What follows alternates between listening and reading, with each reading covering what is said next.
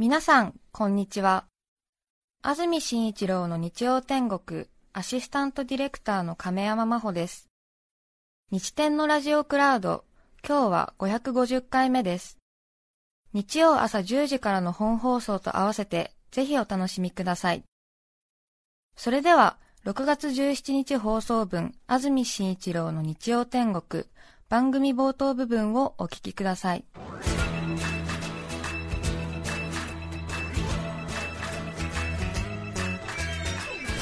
安住紳一郎の日曜天国。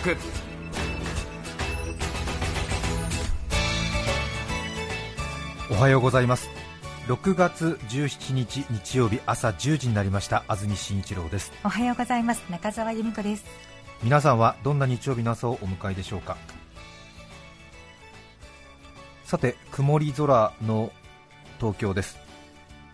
昨日が急に寒くなりまして半袖でも外出ますと寒くて上着を取りに戻りましたけれども今日も最高気温は23度前後ということです。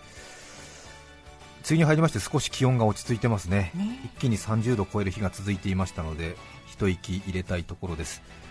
今日は関東天気曇り。夜は群馬栃木で雨が降るところがありそうです。最高気温は東京宇都宮23度。熊谷前橋24度横浜、千葉22度、水戸で21度の予想です。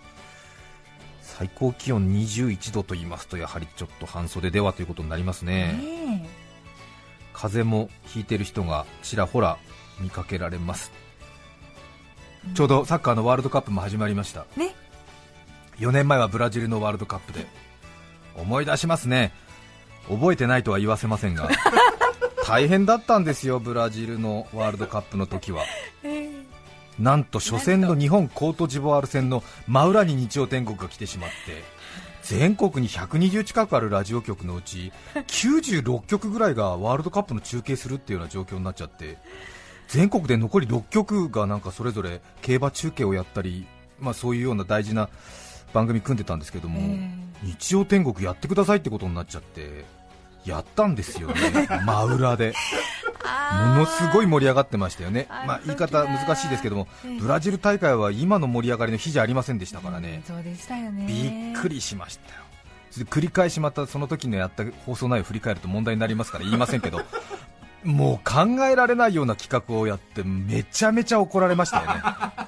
本当にあの時の担当だった柳沢慶太郎さんには 今も頭が上がりません柳沢さんが本当各局に謝りに行って。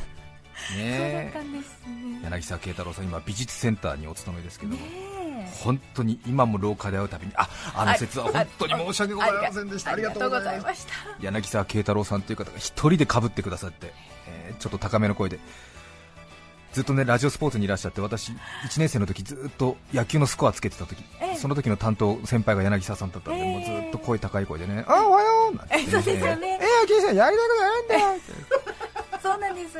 明るい。明るいね、はい、ああいやいいんだよ。でもなんか各局でずいぶん怒られたらしいじゃないですか。申し訳ございません。ああうんいいんだよ。ちょっとそっとやっぱり吐息に出ちゃってる。申し訳ないことしたなと思ってすいません。何があったかはウィキペディアでお調べください。さてあれから4年今日はスペシャルウィーク聴取率調査週間です、はい、テレビでは視聴率と言いますがラジオでは事情聴取の聞き取りと書いて聴取率と呼んでいます。そうですね、うん、事情聴取の聴取ですね。そうですよね、えー、聴取率っていうね、うん、あ、そう言えばいいんだ。そうですね、テレビは毎日1分ごとに計測していますがラジオは予算の規模が違いますので2ヶ月に一度15分ごとの計測になりますね。偶数月に行っています。1週間行います。月曜に始まって日曜日で終わり。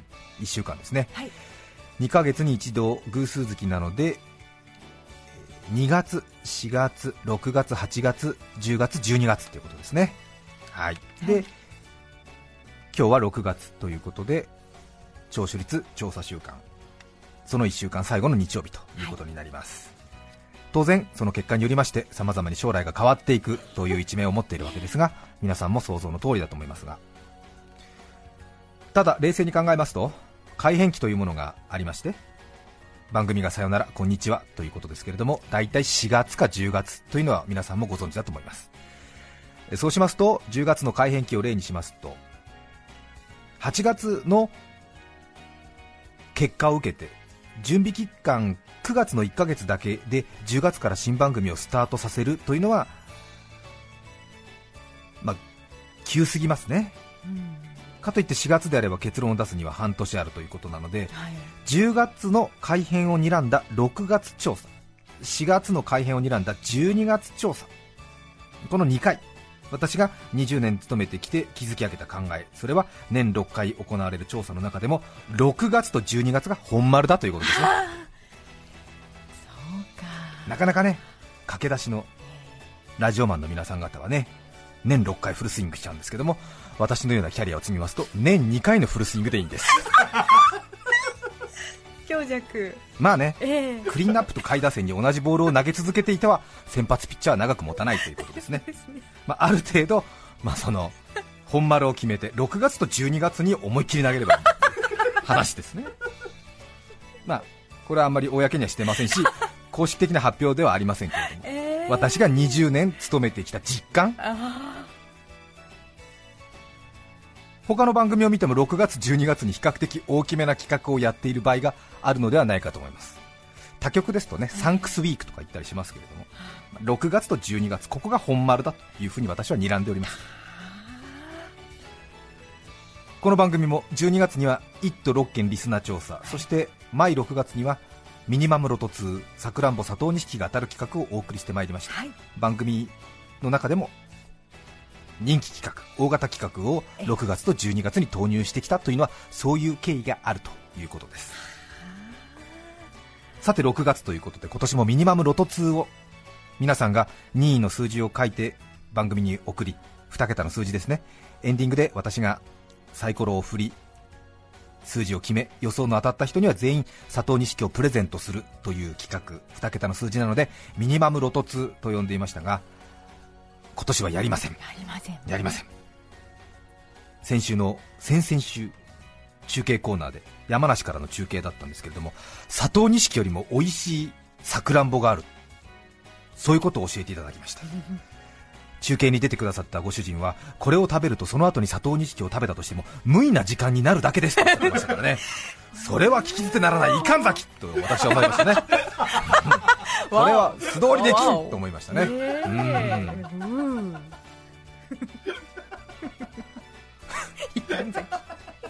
懐かしいですね。懐かしいです。公明党の神崎さんね、うん、これは素通りできないいかんざきと私は思いましたですね、うん。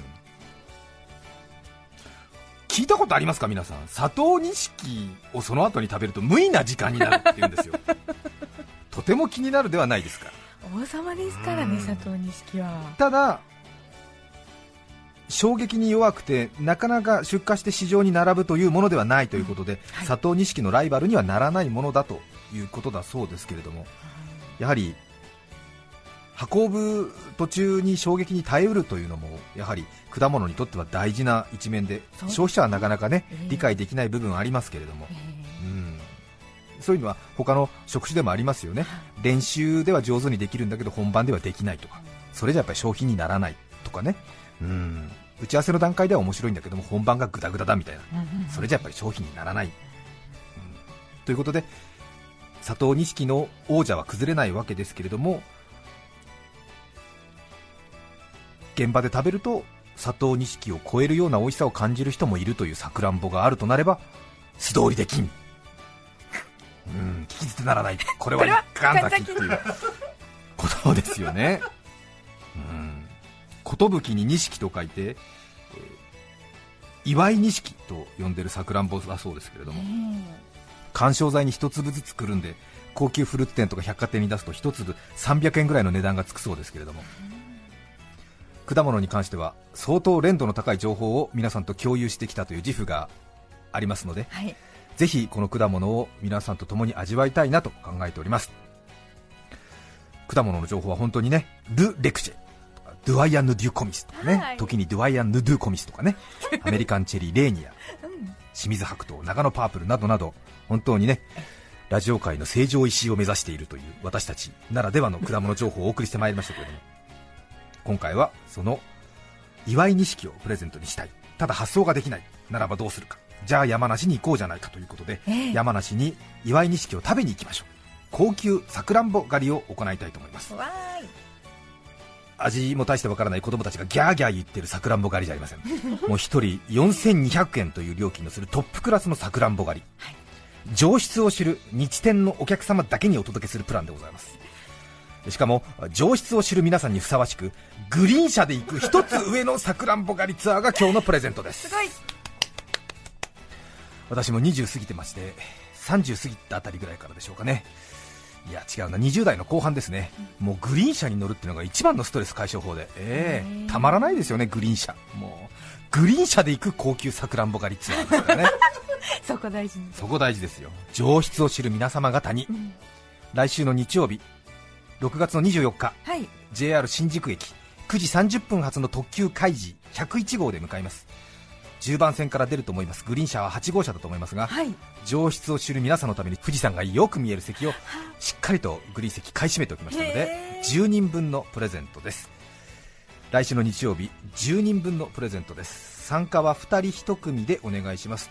ただラジオを聞いている仲間がいないという人がいることも分かっていますので10人中4人分はお一人様枠として取ってありますので、はい。単独参加も OK です来週のことなので都合が悪くなったという場合は繰り下げ繰り下げで他の方に回していきますのでキャンセルも大いに結構です。2人1組の場合は代表者の方の連絡先だけで結構です。上質を知るあなたにふさわしいグリーン車で行く一つ上のさくらんぼ狩りが今週のプレゼントです。来週の日曜日急なことなので行けるという方予定がわからないという方が多いかもしれませんが来週の日曜日に行いたいと思います。雨天決行です。来週の日曜日週間予報ですと曇り時々晴れということで天気もどうやら持ちそうじゃないかなと考えています。新宿9時30分に乗りましてその後三鷹、立川、八王子と止まりまして大月に10時37分そして円山に11時3分に着くという特急電車で向かいたいと思います。1時間30分ほど特急電車グリーン車に乗りまして円山駅に着いて車で滝島龍太さんの営む龍太園でさくらんぼをいただきます。954キャスターの楠葉恵美さん石井美恵さんディレクター大中マリアの案内がついております。まずは25分間11種類ものさくらんぼをまずは食べていただきます、はい。これがまたなかなかなラインナップで。えーうん。佐藤錦紅秀峰はもちろんのこと。歴史の古い小粒でいわゆる昔ながらのさくらんぼ高砂もあり。実の真ん中にうっすらとクリーム色の縦線が1本入る佐藤錦の着色系枝代わり最新有望品種紅砂糖。え。それから佐藤錦とジャボレの掛け合わせ果汁たっぷり八甲錦。完熟すると紫色になるメセネカとの掛け合い紅さやか。あるいはカナダ原産アメリカンチェリーレーニアにも似た形をしている超大粒型サミット。紅真珠大正錦有効錦ナポレオンの計11種類。ー もう息が持たないこれをまず25分間。えー。上質を知るあなたは品種ごとの味わいも知っているはず。たまらんでしょこれ。佐藤錦紅秀峰が梅雨払いでいるわけですから。そして聞いたこともないような品種。えー。うん。へえと思っちゃっ本当だ。えー。た大正錦大正錦。はあって。有効錦。はあこれ25分間。そして本命の15分間。祝い錦。これをなんと滝島さんが1人30粒取ってくれるらしいですから。うんそれをこううやうやしくいただきながら30粒食べる。あうーん。へそしてその後お土産を買うこともできます。東京のデパートで買うよりも当然価格は半分くらいということでお土産にもぴったりということですね。そしてその後はフリータイムということになります。近くにはあ雰囲気のあるほうとう屋さんもありますしあるいは隣の駅円山の隣の駅の勝沼ぶどう郷までお車でお送りしますのであそこはワイナリーがたくさんありますからね、ええ。駅の徒歩圏内に10近くのワイナリーがありますので試飲するだけでも相当楽しめますからね。さらにはブドウの丘には温泉もありますし何より東洋のブルゴーニュと言われる360度ブドウ畑が盆地に波打つ様は何よりのリフレッシュになりますので、初夏の甲州のブドウ畑の空気を感じてみてはいかがでしょうか。いいですね。そして帰りもまた特急電車に乗っていただきまして東京の方にお戻りになるということでございます。はい。10人の方にプレゼントいたします。いやーどうですか？いいなうーん。行きたいなー。私が練りに練ったプランですから間違いありません。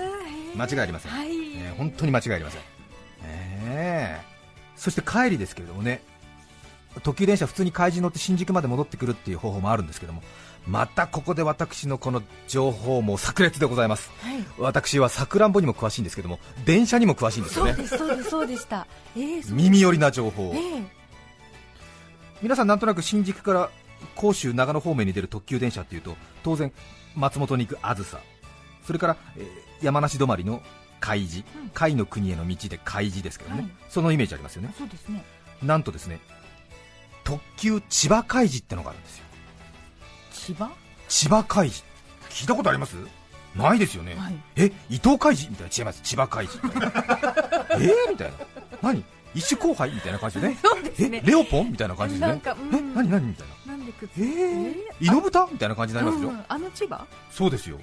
海事に千葉くっついちゃいけませんよね。そうです。なんかいろいろ飛ばしてるし。おかしいですよね、うん。スチュワーデスデカみたいな感じになっちゃうんですよね。えそれとそれは言葉は繋がらないはずですよ千葉海事ってひらがなで千葉海事。どういうことだと思います？え1年間のうち多分そんなに動いてない。9月にもまた出るかな、うん。6月の9、10、16、17、23、24ーえこの土日だけしかとりあえず時刻表には載ってないんですけどえね、なんと山梨の方から特急海事乗りますよね、はい。で新宿止まりますよね。でたまに東京行くのありますからあ東京まで行ってラッキーと思うんですが、そうですね。なんとなんとその後錦糸町に行きはあ。船橋に行きえ津田沼に行き千葉まで送ってくれるんですよ海事が。えーって思いません？いいの？贅沢。ねそのまま中央線で新宿東京まで来てその後総武線に入ってええ。千葉まで送ってくれるって言うんですよ。えー 山梨のさくらんぼ持って特急電車でええ。新小岩とか平井とかガーッと通過するときの気分考えてくださいよ山梨の帰りなんですけど知らないと思いますけど6月の土日だけ走ってる特急電車で私千葉まで戻りますみたいなその優越感たるやありませんよね。これはねなかなかできる経験じゃないですから。そんなのそうなんですね。ねレアな電車ですね。相当レアでですよ。勝沼武道橋4時21分に出まして新宿に17時49分で千葉に18時40分に着きますから。ええ。山梨から乗り換えなしで千葉まで来ちゃうんですよ津田沼まで行くんですよ。うんうんうん。いやーこれはこれはたまらんですよ。そうですね。横浜の皆さんお待たせしました。ええなんと海事にはうん足の浜海事ってのがあるんですよ。信じられない。そっちもカバーしてんの？浜海事ってのがあるんですよ。鉄道詳しい方はねもうわかると思いますけれども。横浜に行きたい場合はどこで乗り換えるんですか？そう。ねちょうどほら横浜線ってのが八王子から横浜まで走ってますでしょ。ああそっか。なので八王子に着いたらはい。今度ガチャリンコンと90度右に切って今度横浜の方に行くわ浜けの方に。浜の方に行くわけよ。はい。そんなのが山梨から特急電車で出てるんですよ、ね。えー。これも土曜日休日の運転だけなんですよ。すごいですよね。八王子に午後5時55分に出て橋本に6時4分町田6時14分新横浜6時30分そして横浜に6時41分に着くっていうんですからへ知ってました？千葉海事浜海事。まあでもこれぐらい特急電車が出るぐらい、ん。この6月の山梨はいいっていうことですよね。ね。人気の時期なんですね。ちょっと乗ってみたいですよね千葉海事、浜海事。事えー。埼玉の皆さんお待たせしました 埼玉の皆さん。ねえうちもあるんじゃないかなってちょっと期待してましたでしょ武蔵野海事ってのがね あるんですよ。あるんですね。はい埼玉の皆さんどこを曲がればいいんですか？そう府中本町のあたりを左に曲がると武蔵野線が走ってますもんね。そうだな。で武蔵野線にガンと入って貨物列車のようにグーンと行って浦和の辺りで京浜東北の方にギュンと左に曲がると大宮まで行くんですよね。あにゃにゃにゃっていう感じでしょ？ただし武蔵野海事6月は走ってないんですこれはね武蔵野海事は9月限定なんです。あなんでだろう。埼玉の人は6月に山梨に行かないから。あわかりません理由は。そうですか。9月をお待ちください。そうですね。あることはあるんだ。ただ覚えてほしいのはうん。海事っていう電車が横浜からも千葉からも大宮からも行ってるということで非常に人気のあるところだということですね。当選者の発表はエンディングで行います。それでは今日のメッセージテーマはこちらです一度やってみたいこと。江戸川区ののびすけさん33歳女性の方からいただきました。ありがとうございます。ありがとうございます。私が一度やってみたいこと。それは銭湯の湯に浸かりながら童謡手のひらを太陽にを大声で熱唱したいのです。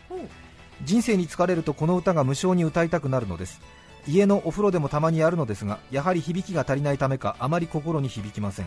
なのでよく声が響く銭湯で一度試してみたいのです33歳の方。ね。手のひらを太陽に。手のひらを太陽に。ですね。えー、これを大きな声で歌ってみたい。へえ江東区長にみやりさんさん。36歳女性の方ありがありがととうございます。一度やってみたいことは本を出版することです。本を出版し後書きを書いてみたいのです。お世話になった出版社の担当の方に感謝し夫と子供たちに一言添えますそして最後の一文に日付を書きニューヨークに向かう機内にてと書いてみたいです。かっこいいですね。それからプレゼントのことで大事なことを言うのを忘れていましたけれどもえーっとグリーン車で行く高級さくらんぼツアーということで、はい。行きはグリーン車なんですけども帰りは自由席になります。行きはだからねそれでは1曲どうぞ埼玉県久喜市ガンバルンバさん48歳男性の方からのリクエストバナナラマ Love in the First Degree 第1級恋愛罪今日も2時間どうぞよろしくお願いします安住紳一郎の日曜天国。著作権使用許諾申請をしていないため、リクエスト曲は配信できません。続いてエンディングをお聴きください。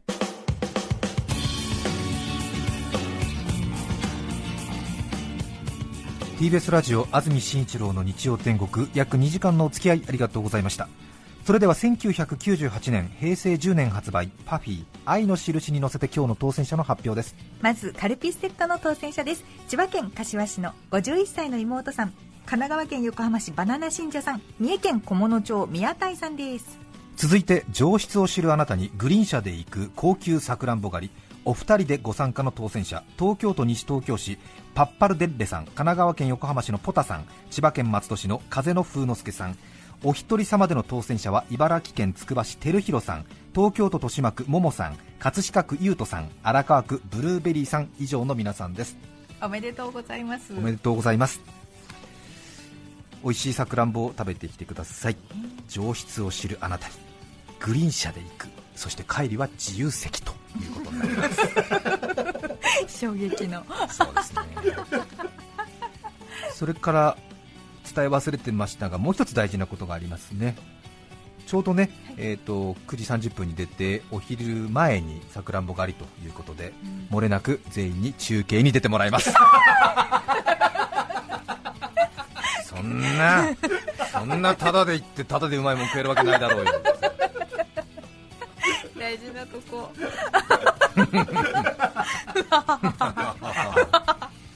私は素人のしゃべり狩りをします。さよなら。さよなら。安住紳一郎の日曜天国。それでは今日はこの辺で失礼します。安住紳一郎の日曜天国。地獄の沙汰も金次第夫の小遣い妻次第。お聞きの放送は今日は父の日。TBS ラジオ905954